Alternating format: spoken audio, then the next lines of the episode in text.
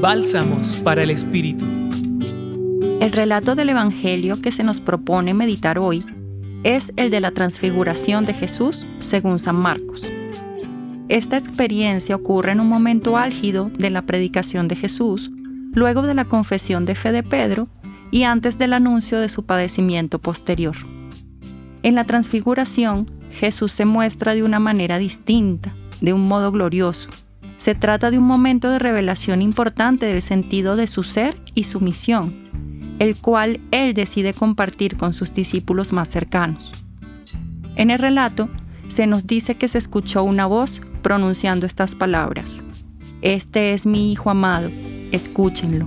Es la voz del Padre, que no le habla directamente a Jesús, sino que se dirige a los presentes, confirmando que Él era su Hijo amado, al cual debían escuchar.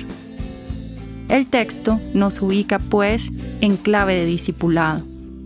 Así como a los discípulos entonces, Dios hoy quiere volver a invitarnos a creer en su Hijo y a escucharlo siempre e incondicionalmente, a reconocer que en Él acontece el reino de Dios y también en nosotros cuando nos ponemos a la escucha de su palabra y dejamos que nos vaya transformando para así también transparentar a Dios con nuestra vida. Oremos juntos. Libéranos, Señor, del miedo y de todo aquello que nos bloquea y nos ensordece, para poder así escuchar tus palabras de vida verdadera y en ella reconocer la voluntad del Padre para nosotros y la humanidad.